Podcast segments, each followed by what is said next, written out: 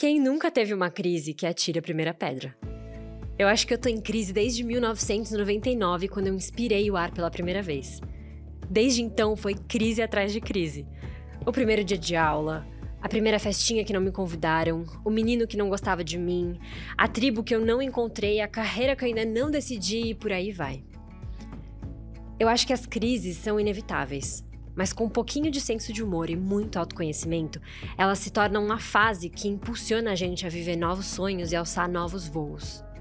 O bom da crise é que, por definição, ela é uma coisa passageira, um momento de tensão ou gravidade máximo que leva a gente para transformações, às vezes para melhor ou para pior. Não tem como fugir das crises, e já que elas vêm, como fazer delas um estilingue ao invés de um peso? Bora descobrir juntas? Eu tô em crise. E você?